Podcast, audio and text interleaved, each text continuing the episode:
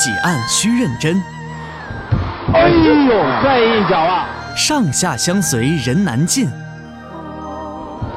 哎呦，任他巨力来打我，牵动四两拨千斤，嗯嗯，又是一个。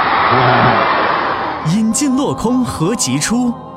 王占军从技术上、从体力上都比较占上风。粘连年岁不丢顶，哎呦，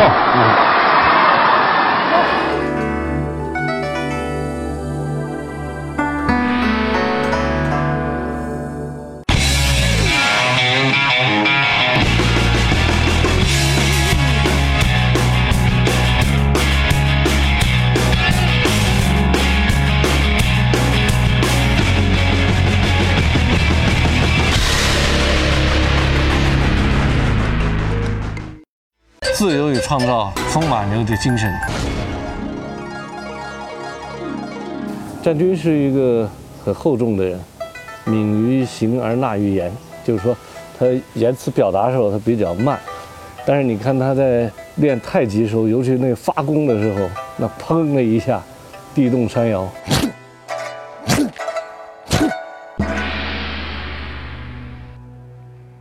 王占军，陈氏太极第二代传人，陈家沟太极拳八大天王之一，曾一招打败相扑史上的头号横纲之一鼠太郎。战军身上所能够承载的三件事情啊，是他孜孜不倦和作为使命一定要去践行和不断去做的事情。第一件当然是习太极，就是把这个太极从他小时候，呃，就练练到现在，每天还有几个小时在练。不管他过去取过多少荣誉，尤其是在擂台赛上，但是他今天仍然毫不松懈的每天都在练。呃，我了解他每天都要练好几个小时，这是他认为一直要到生命的最后一刻都不能放弃的一件使命，也是他自己的一个立身根本。最初怎么就练拳了呢？我呢是出生在太极拳那个发源地，河南陈家沟。我们的全村老老少都打太极。几乎人人都会两招，对对对对，父母都是嗯，打太极的。都打太极啊，哦，所以要受这方熏陶，父母就觉得，哎，这小孩啊练练这些怪有天赋，哦就就叫我在练习的。吃太极饭的人，后来就吃一辈子的不多吧呃不？多，对吧不多，呃，大部分他们都是务农为主。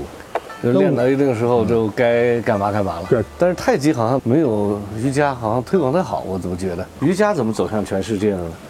太极有这样可能吗？其实，全世界练太极拳的人数啊，其实是所有运动中它是最多的，比瑜伽的多吗？啊比瑜伽的多，比练瑜伽的？多。据有关的一些调查是，全世界练太极拳的有两个多亿，两亿人啊，呃练太极这么多啊。哦，因为它好在无论任何时间、地点，不用借助任何工具，都可以在呼吸之间就可以啊锻炼身心。不是像练一些器械啊。比如练个刀啊，练个棍，你还老带着。你还老带着，但是它这个瑜伽现在变成一种世界语言了。对。太极也是这样，但是太极的推广不如瑜伽。我在西方啊，有时候跑，我看每个酒店的时候，它有些酒店里头都有些课程，就是瑜有卡，就是瑜伽，啊，瑜伽呃的，大家总觉得太极好像是老年人的运动 对慢，感觉啊，就是很多就是年轻的小孩子都不喜欢的，嗯啊，就连我的姑娘孩子，他们也不喜欢打太极。还有这个像你们这些，呃，企业家，时间特别宝贵，因为工作特别多，一会儿可能今天在廊坊，明天可能就飞到其他地方去了，时间比较碎碎片化。那传统太极拳一百多招，八十多招就是最完整的有一百多式是吧？啊。学完这个全套，这个花了多长时间？太极十年功夫不出门，所以你要跟师傅学，就要练十年。十年功夫不出门，嗯，另外就是这个古代人和现代人作息时间也不一样，身体状况也会不一样，所以我在想如何让现代人接受太极拳，让年轻人就是说也喜欢这个太极拳。所以说我就创了王占军太极的三式、嗯。六式、九式，嗯，年轻人呢，他可能会觉得说特别酷。练的过程当中面临两个问题，我觉得一个就是说你要非常精、非常专，嗯，另外一个呢，你当然就是传习武艺，带动大众的健康活动嘛，这个就要简化，要简单，对对呃，对，方便学。对对对呃，太极文化，也就是我们中华民族的一个文化宝藏当中的一点，也是一个非物质遗产的一个文化代言人嘛。现在战军是，他有一个使命是把这个文化的传承要把它做好，其中一件重要的事情就普及性。那么为了要普及性呢，他就练了三式、六式、十二式，把这个太极呢再有一些创新，那么再做一些简化。我原来以为一式就一个动作，现在看呢，他这一式就是有七八个动作，那么全套太极练下来，实际上是一百二十式，甚至还要多。那么一百多式呢，每一式都有七八个动作，加起来你要把它全部记下来，练好没有十年以上，你是无法变成一个说你会太极，哎，这么个门槛，而且要练得很熟练，烂熟于心，然后呢，能够起到一个真正的精通太极这个功力，而且能够把太极文化呢融化在自己的日常的行为言行当中。据网络调查数据显示，百分之五十一点八的人没有学习过太极，而百分之三十二点五的人以前学习过。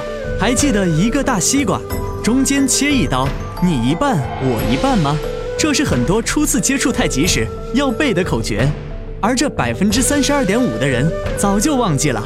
而这正是太极的顽症，口诀多不时尚。再看看瑜伽，全球练习瑜伽的人群正在以每年百分之五十的速度递增。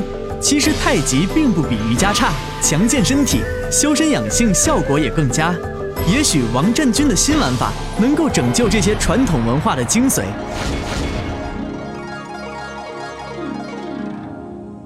在这个过程中打擂台啊，你能记清楚多少场比赛？我一直从十四岁比赛也比赛到一一零年。就太极领域里的比赛没有啊。它有很多种，有什么市赛啊、省赛啊、国家锦标赛啊。在你的这个比赛的生涯里，我记得最有看点的是和日本人这个相扑的一个比赛。日本相扑横纲啊，鼠太郎，他参加了一个世界这个自由搏击的一个组织，巡巡回到我们中国以后，啊，自由搏击的一个组织。对，我我们这个太极拳其实在日本非常是有名气的，群众很喜欢练习我们太极。啊，八十年代我很小的时候，都日本人整车整车到我们那里学太极。哦，啊，太极不是四两拨千斤吗？我们这个相扑不是这个块儿不是有点大？我们能不能切磋一下啊，交流一下？政府非常重视吧？大拳师、小拳师、中拳师，你像我都属于中拳师的，什么叫中拳师？年龄上是是中中中等的。人家日本相扑这个来我们这个家门口想找这个太极切磋，你看你们谁试试。谁去试试？啊，为我们太极争光的时候就到了。相扑按运动成绩可分为十级，而横岗是最高级别的称号，也就是说他打遍天下无敌手。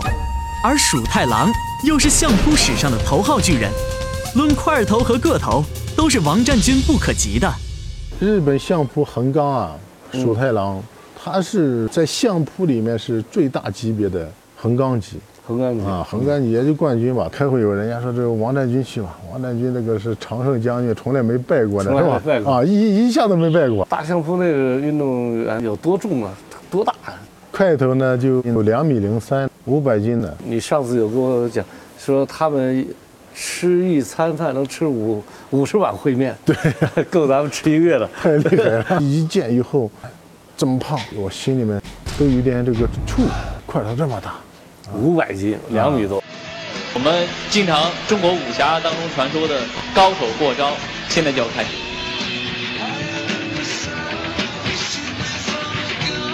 正式擂台上比之前，你们跟这个运动员交流过吗？交流过，因为他是现场直播。导演说你相扑这个竞技好像跟你们的推手有点相似，先试一下，但是不能踢裆挖眼的是吧？太猛了！我们试了，试了一下以后，我觉得那个相扑这个力量太大了，就是真大。那个肉啊一推，那手进去了，跟推海绵里面一样。哎呦，直接把我吓着了。我给我领导俺们，领导，这块太大了。我说这个这个这不不得了，万一我这个搞不过，可把太极这四两拨千斤的牌子弄砸了。当然，我们经常说高手过招，呃，点到为止。呃，切磋技最终的胜负呢，可能只有两位高手他们自己知道。えー勝負は2人だけしています。好，现在在呃这互相在探对对方的力。那你后来是 找到了个什么劲儿呢？跟他一搞以后，我我其实这个心里很简单。哎，我们中间这个上擂台啊，只有半个小时时时间。我想，老主人他创这个拳的时候，他是非常有智慧的。我从里面找出什么，就相克。有一次我记得你跟我聊，说太极有八种劲儿，这个都哪八种劲儿呢？这个太极呢，有掤、捋、挤、按、踩、裂、肘、靠。这个掤呢，就我们土话就是推的意思。推嗯啊，我用掤，但是我觉得这个掤劲一丢不行，它跟那么大块撞过来是吧？我根本抵挡不住。捋，土话就是往下拉的意思。啊，我这不行，这一拉拉不到那么大块儿，砸你身上了。砸在身上，呼弄把咱这就砸倒了。这个我这个就不能使。掤、捋、挤，这个挤在太极拳什么意思呢？就像咱俩挤啊，身体贴身体挤来挤去这个，我这根本挤不动，那是不是大胖子了？按，按就这样往下按的，我这按也按不倒。踩，啊，我的踩也不行。咧，咧是向外的意思。哎，我这个有点意思，这个先放这儿。咧劲儿，啊，这个咧劲，我这个先放到这儿啊。备用。备用肘，靠，这个肘我这样我一推，这肉都进，这肘打一下又进去，人家动都不动啊，我这不能用。这靠也是靠也贴着身体啊，才用靠。啊最后我只只有捧，捧住他，对方锯来以后，用太极拳的四两拨天筋，用咧劲儿把他划倒。えー勝负は2人だけしています。好，现在在呃这互相在探对对方的力。啊啊啊！好好好好，一拔他根儿，一拖他肘，哎，他立马就知道拖我的肘。他一拖我的肘，我的一沉肩一坠肘， 本来我拖着有三百斤吧，我一沉肩一坠肘，成立木点千斤了，借上他的三百斤，我成六百斤力啊！哦，啊，我借着这个劲儿了，然后他劲儿一过来，啪，一个趔趄倒了，就说他倒了，倒地上我赶快抓啊，嗯，就那动都不带动。太沉了。太沉了。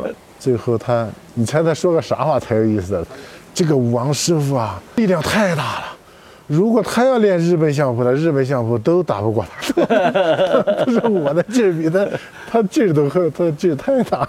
跟他聊完了，我就有一个感觉啊，就是说，不管他过去取过多少荣誉，尤其是在擂台赛上，能够把五百多斤的日本大相扑运动员把他推翻，取得过多少专业上的一个成绩，但是他今天仍然在自己习太极的同时要普及，那么普及的同时还要出新，就全世界啊，实际上每个民族呢都有他很多优秀的一些传统的习武、健身。甚至是搏击、技击、修身和灵修这些方面的一些传统，在我们知道的就是瑜伽啊，印度的瑜伽。另外呢，在韩国的这个跆拳道。那么这些东西呢，在国际化的传播和推广方面呢，都非常的成功。那么太极呢，据说在全球有两亿人在练，但是在我们走在世界各地呢。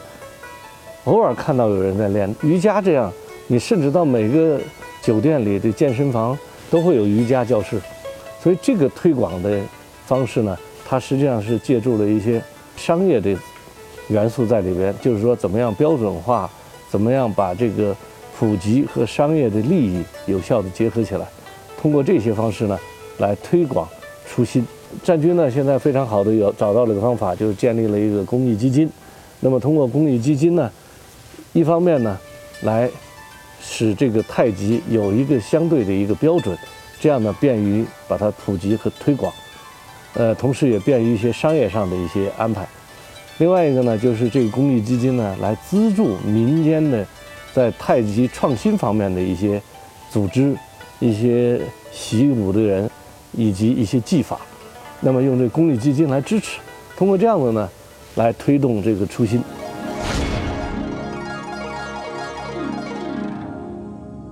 如今很多大佬，像马云、郭广昌等，都对太极情有独钟。也许是太极它动静结合，阴阳协调，适合中国式的思维去感悟和散发。又或是它能让人领会工作中的避实就虚和圆通处事。太极在我们中国已经有几千年的文化了。其实它是阴阳，又是平衡。这些大佬们喜欢太极拳呢，我觉得喜欢的是内在的。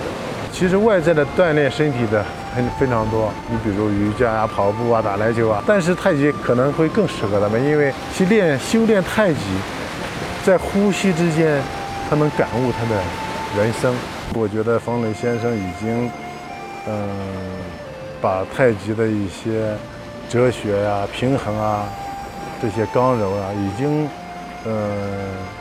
运用到他的生活啊，或者运用到他的生意上。嗯，如果他他要练习太极的话，我我想他一定会能成为一个高手。冯仑先生在九几年，他对他的生意啊，做出一个就是减减法的决定。我觉得和我们那个太极啊，呃，非常的相似。那我们太极叫做，呃。有有十六字方针，第二句话叫做循序渐进，啊，因为可能是发展的过于太快，有很多一些呃基础啊各方面不很扎实，所以导致冯仑先生呢就呃特别忙，后来那个冯仑先生呢就用减法，我觉得这些给我们太极还是非常相似的。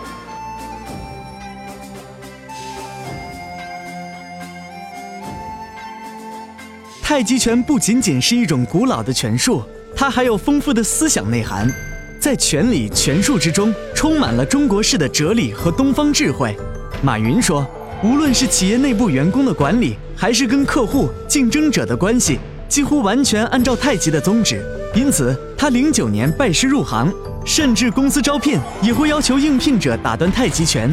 另外，他与李连杰联手开太极馆，取名太极禅。”一度成为博人眼球的新闻，而郭广昌不但自己已经掌握太极八十多式，还创办了易太极学院，而在投资理念里也融入了太极哲学。大家也知道，现在，呃，不管马云啊、郭广昌，还很多人自己的随时随地呢都在练习。我也知道战军呢，又给阿拉善的很多企业家，还有各个企业家组织，不断的在通过他的示范讲解。来影响大家。那么当然，在这个过程中，一方面呢，企业家给了战军很多一些建议，怎么样能够使这个太极相对能够标准，相对练习的时候比较透明，这样子使这个推广比较容易。另外一个呢，战军所传播的、讲述的太极当中蕴含着他所谓的道啊和和这两个字，呃，实际上。也非常多的影响到企业家，所以在企业家怎么样在经营商业当中，呃，以柔克刚，四两拨千斤，这些实际上对于一些商业当中的竞争来说，也充满了智慧。马云也好，广昌也好，实际上都在演讲中都讲过太极对他的在商业和人生观念上的一些影响，甚至在一次很大的一个会上，啊，马云当场就示范了几招。所以我相信呢，战军在这个方向。继续的走下去，一定能够为太极开出一片天地，同时，也给企业家的自我完善和发展呢，哎，提供一些智慧和一些营养。